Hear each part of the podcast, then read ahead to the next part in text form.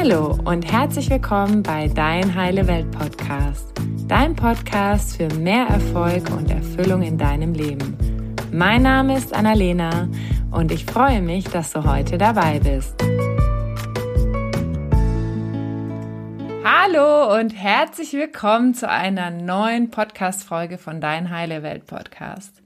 Ich freue mich riesig, dass du heute wieder eingeschaltet hast und diese Folge ist eine etwas kontroverse Folge und dazu habe ich mir einen wundervollen Gesprächspartner eingeladen, meinen wunderbaren Freund. Schön, dass du da bist. Vielen Dank für die abermals äh, schöne Einladung. Ja, heute sprechen wir über das Thema getrennte Schlafzimmer. Und sind getrennte Schlafzimmer ein Beziehungsretter oder Beziehungskiller? Und wir haben ja schon ein paar Mal darüber gesprochen, beziehungsweise ich habe ein paar Mal schon darüber gesprochen, wie wir das so machen. Und wir wollen heute ja dieses Thema einmal aufgreifen, weil das ja schon auch ein Stück weit stigmatisiert ist und wir dir heute eine alternative Sichtweise dazu anbieten möchten. Und was super interessant war, ich habe ähm, in der Vorbereitung zu dieser Podcast-Folge ein bisschen gegoogelt und habe tatsächlich einen Artikel in der Vogue online gefunden, der auch noch gar nicht so lange her veröffentlicht wurde, genau zu diesem Thema. Das heißt, es kommt auch da, sage ich mal, im Mainstream schon an, diese Diskussion. Und was da super spannend war, dass eine Professorin Hilary Hinz von der Lancaster University die Schlafgewohnheiten von Paaren untersucht hat. Und die hat untersucht, dass es bis 1950 als ungesund oder altmodisch galt, ein Bett zu teilen. Und heute ist es ja eigentlich komplett andersrum. Es gilt ja eher als komisch oder ähm, ich weiß gar nicht, als ungesund vielleicht, sich ein, äh, ein Bett eben äh, nicht zu teilen. Und ähm, genau, heute möchten wir mal auf dieses Thema eingehen. Mein Schatz, möchtest du mal beginnen? Wie war so die Reise für uns mit dem Thema? Erstmal, dass wir so ein bisschen persönlich teilen und dann nochmal ein paar weitere Erkenntnisse. Ja, ich glaube, es geht ja darum, eine Lanze zu brechen, weil es ist ja, glaube ich, jetzt gar nicht so unnormal, dass sich Paare dass Paare getrennt schlafen, aber zumindest war es in meiner Welt nur so, dass es irgendwie, ich möchte jetzt niemandem zu nahe treten, aber eher so die ältere Generation war, die dann irgendwann angefangen hat, äh, getrennte Schlafzimmer zu haben, ähm, weil vielleicht einer der Partner schnarcht oder ja, auch da möchte ich niemandem zu nahe treten, aber die dann vielleicht eher eine Beziehung führen, ja, die jetzt eher eine eine Freundschaft, eher einer Freundschaft gleicht und ähm, die aber noch in einem Haushalt wohnen und sie deswegen getrennte Schlafzimmer auch haben. Ähm, aber das war nie in meinem Feld, dass es jüngere Paare gibt, also jünger, 20, 30, auch 40, ähm, die in meiner Welt ein gesundes, eine gesunde Partnerschaft, eine liebevolle, eine zugeneigte Partnerschaft führen und dann aber getrennte Schlafzimmer haben. Das gab's in meiner Welt nicht. Ich kenne da niemandem ne, dem ich das jetzt äh, ja, zugeordnet hätte. Hm, wie hast du damals reagiert, als ich das vorgeschlagen habe? Ja, du kamst dann mit dem Vorschlag ähm, und weil es eben, ne, wir sind, wir sind ja auch soziale Wesen, weil es niemand in meinem Feld hatte, niemand in meinem Feld mal mir erzählt hätte, oh, wir haben gestrennte Schlafzimmer oder wenn ich bei anderen Paaren irgendwie mal eingeladen war, dass es hieß, ah, das ist meins, das ist sein Schlafzimmer oder sowas. Dadurch, dass es nie in meinem Feld war, habe ich gedacht, was, sind wir schon so alt? Oder äh, stimmt irgendwas mit uns nicht? Ähm, ja, äh, müssen wir an unserer Partnerschaft arbeiten? Was habe ich verpasst? Also für mich war das einfach unnormal. Hm. Ja, mega spannend, weil ich habe für mich auch gemerkt, als ich das in dem Buch gelesen habe, dass so mein innerliches Wertesystem total ins Wanken geriet und ich mir gedacht habe, oh Gott, das ist ja echt komisch. Und dann habe ich es aber immer wieder gelesen und habe mir auch gedacht, okay, wie machen es denn alle Paare oder die meisten Paare und wie äh, was für eine Art Partnerschaft führen denn auch die meisten Paare? Zumindest das, was ich von außen halt beobachten kann. Und ähm, da haben mir auch ein bisschen, sage ich mal, die Vorbilder gefehlt von mhm. Paaren, die sowohl ähm, auch eine liebevolle, freundschaftliche Verbindung haben, aber wo auch das Thema Polarität, Sexualität, gemeinsames Wachstum und auch diese Lebendigkeit ne, miteinander eben auch äh, vorhanden ist. Und da habe ich mir gedacht, hm, vielleicht machen wir einfach mal was andere, anders und probieren es aus, ob wir dann auch zu dem äh, anderen Ergebnis kommen. Und äh, wir haben ja dann, sage ich mal, das direkt probiert, als wir zusammengezogen sind und ähm, Wir feiern es jede Woche in unserem Iceberg-Meeting als einer der ersten Punkte, ne? Ja, also das ist wirklich ähm, für uns, und das ist nochmal ganz wichtig, was auch in der Folge rauskommen darf, ähm, so wie jeder Mensch verschieden, verschieden ist, leben auch Menschen verschiedene Partnerschaften und haben andere Vorstellungen. Und auch das ist jetzt keine ähm, Lösung für alle. Mhm. Aber für uns ist es einfach ein, ein Riesengewinn, dass wir das ausprobiert haben für uns, dass wir offen, dass auch ich offen war, obwohl ich erst gedacht habe, was, was ist das für eine komische Idee, ähm, dass wir beide offen waren, das direkt auszuprobieren, dass wir auch die Möglichkeit hatten.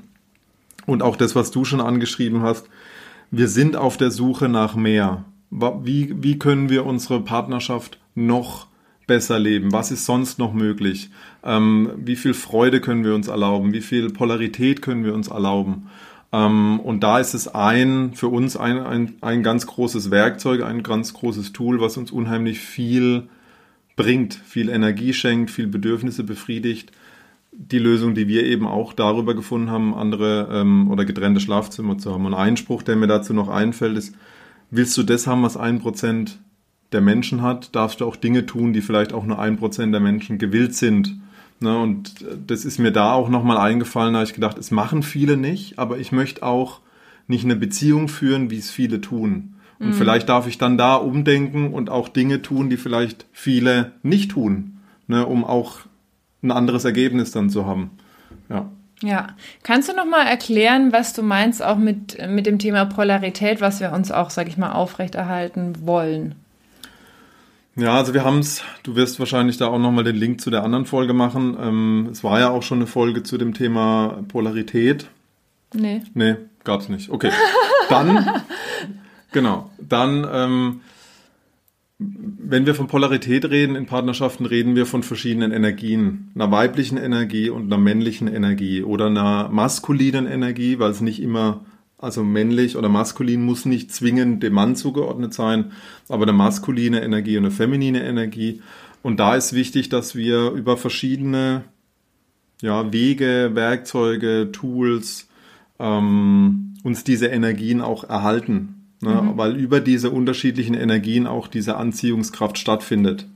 Ne? Also damit eine Einheit herrscht, damit auch eine gewisse ähm, Gleichmut und eine Freundschaftlichkeit herrscht, brauchst gewisse ähm, Gemeinsamkeiten. Gemeinsamkeiten, genau, brauchst gewisse Gemeinsamkeiten und aber dass ich trotzdem gleichzeitig in der Beziehung auch das Feuer erhalten kann, die Energie erhalten kann, die Anziehung, die Leidenschaft, auch dafür brauchst, und das sagen auch viele, die sich mit dem Thema lang auseinandergesetzt haben, auch eine gewisse Unterschiedlichkeit in den Energien. Und das ist darüber auch, dass ich eine maskuline und eine feminine Energie oder generell unterschiedliche Energien erhalten kann.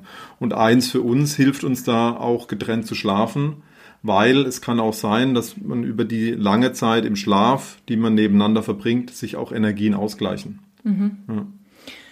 Okay, das heißt, ähm, zum einen ist das Thema, wie bleibt jeder in seiner Energie, wie bleibt jeder auch in der eigenen Polarität. Für uns auch nochmal so das Thema Einrichtung. Ne? So mhm. dein Zimmer sieht sehr eher, würde ich mal sagen, maskulin, clean aus, andere Materialien wie in meinem Zimmer, es irgendwie weicher und weiblicher ist. Auch da kann es für, für ein paar auch genau umgedreht sein, aber für uns eben auch ein ganz wichtiger Aspekt, dass jeder noch die eigene Individualität in der Partnerschaft erhält, weil das ist ja auch das, was wir am Anfang so spannend finden, wenn wir jemanden neu kennenlernen. Und da gibt's eine tolle Podcast-Folge zum Thema Freiheit und Nähe, die ah, ja, ich schon genau. gemacht habe. Das passt aber auch dazu rein. Und zwar geht's eben darum, am Anfang ähm, haben wir halt ganz viel Autonomie in der Beziehung. Also wir kennen den anderen nicht, es ist ganz viel unsicher, ganz viel ungewohnt und mega spannend. Und das zieht uns halt an, weil es eine Distanz gibt, die es zu überbrücken gilt. Also wir sind halt jeder in seiner Autonomie und dann sind wir natürlich irgendwann immer mehr in der Verbindung, gucken, was verbindet uns. Aber was halt interessant ist, das ist halt, dass ähm, Verbindung oder diese Bindung ist halt sicher und warm und moggelig und bequem und so, aber die ist halt nicht sexy. Das heißt, um halt, sage ich mal, auch ein Stück weit auch Anziehung ähm, aufrechtzuerhalten, ist halt eine gewisse Portion Freiheit und Autonomie in der Beziehung eben auch wichtig. Und für uns ist jetzt sind getrennte Schlafzimmer eine mögliche Strategie. Es gibt auch andere Strategien, wenn zum Beispiel einer dauernd auf Geschäftsreise ist, man sich wenig sieht, dann hast du auch schon ganz natürlich viel Autonomie, einfach durch den Alltag. Aber für uns ist es eben eine Möglichkeit, weil wir auch viel zusammenarbeiten, sag ich mhm. mal, viel zu Hause arbeiten, eben da auch ein Stück weit Autonomie zu haben. Genau. Gut, und was aber super spannend war in diesem Artikel, von dem ich vorhin erzählt hatte, in der Vogue, die haben eben auch herausgefunden, dass du, wenn du alleine schläfst, besser schläfst und dass natürlich ein besserer Schlaf allgemein gut ist für deine Lebensqualität gegen Depressionen, Ängste und Spannungen. Und natürlich, je gesünder und ausgeglichener jeder Einzelne ist in der Partnerschaft, desto besser ist es auch für die Partnerschaft, weil du eben nicht so gereizt bist, weil du halt nachts nicht denkst, oh, jetzt dreht sich der andere nochmal oder ach, jetzt kann ich nicht aufstehen, weil das stört den anderen, obwohl du vielleicht nicht schlafen kannst. Das heißt, ähm, du bist einfach grundsätzlich ausgeruhter und ausgeglichen und das hat natürlich auch immer einen ganz, ganz großen Einfluss auch darauf, wie du eben mit deinem Partner, deiner Partnerin bist. Also für uns ist es ja, wenn, wenn wir sagen, wir wollen den Impulsen von ja, unserem Körper auch mehr nachkommen. Wann möchte der eine zu Bett gehen, wann der andere? Wie möchte der eine aufstehen ohne Wecker, der andere möchte mit? Na, also auch da durch ein gemeinsames Schlafzimmer darf ich auch irgendwie immer Kompromisse finden. Das, was du vorhin auch schon angesprochen hast, die Einrichtung, wie finde ich denn da Kompromisse? Dann meistens äh, gewinnt er dann auch äh, die Frau dann drüber und hängt dann doch noch das Bild auf oder hat dann doch noch die Wandfarbe und der Mann gibt ja dann auch öfters mal nach. Und so hat jeder sein Reich und so kann auch jeder sich ausleben, wie möchte ich zu Bett gehen, wann möchte ich nicht doch noch mal was lesen, muss ich dann auf den Partner acht geben, muss ich dann berücksichtigen, drehe ich mich doch lieber noch mal um oder muss ich jetzt halt auch doch irgendwie aufs Klo und ich muss einfach keine Rücksicht nehmen und wir merken immer, wie sehr uns das fehlt, wenn wir dann doch mal irgendwo übernachten oder wenn wir im Hotel dann äh, ein gemeinsames Bett wieder teilen. Ja, was für, eine, was für eine unheimliche Freiheit es halt auch bietet, getrennte Schlafzimmer zu haben, die uns dann natürlich auch immer mal wieder bewusst wird. Ja. Ne, wie uns die dann auch fehlt, wenn wir irgendwo sind. Was würdest du denn jetzt sagen, wenn einer sagt, oh, diese Idee ist hier super, ich habe hier den Podcast gehört, wo die Annalena und der Raimo drüber sprechen und der andere sagt so ein bisschen wie du, oh Gott, äh, ich weiß nicht. Also wie kann auch äh, ein Part der Beziehung, sage ich mal, das Vorschlagen, das Angehen, wie könnte auch so ein Annäherungsprozess denn laufen, das einmal auszuprobieren, eine Erfahrung zu machen? Ist es denn für uns etwas, was hilfreich ist, dass unsere Partnerschaft noch mehr zum Erblühen bringt oder eher vielleicht auch nicht, ne? Da ist halt die Frage, warum, warum ist der Partner vielleicht nicht offen? Und dann auch wirklich jetzt nicht ähm, über den Partner zu urteilen, so, oh, du willst nie was ausprobieren oder du willst immer den gleichen Kuchen backen wie schon seit Jahren, also dass wir da nicht im Urteilen sind, sondern verstehen wollen, was dem anderen denn wichtig ist. Und warum hat er vielleicht Ängste oder warum hat er Befürchtungen durch das ähm, getrennte Schlafzimmer ausprobieren. Und ich glaube, da ist wichtig, nicht in Konfrontation zu gehen, sondern beim anderen zu bleiben und zu sagen, ah, Geht es dir vielleicht um die Verbindung? Hast du Angst, dass wir dann irgendwie mhm. die Verbindung zueinander verlieren? Oder hast du Angst, irgendwie, das alles wird zu autonom und ich weiß gar nicht mehr, was dir wichtig ist?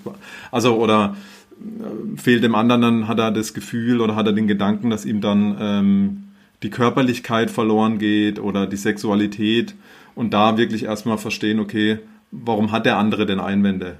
Mhm. Warum hat der andere denn vielleicht auch ähm, jetzt ablehnende Gedanken gegen diesen Vorschlag? Ähm, und darauf dann eingehen und darauf dann auch sagen, hey, wenn dir das und das fehlen würde in Zukunft, wie, wie können wir das kompensieren? Mhm. Und dann natürlich ne, auch zu sagen, was es für Vorteile auch haben kann.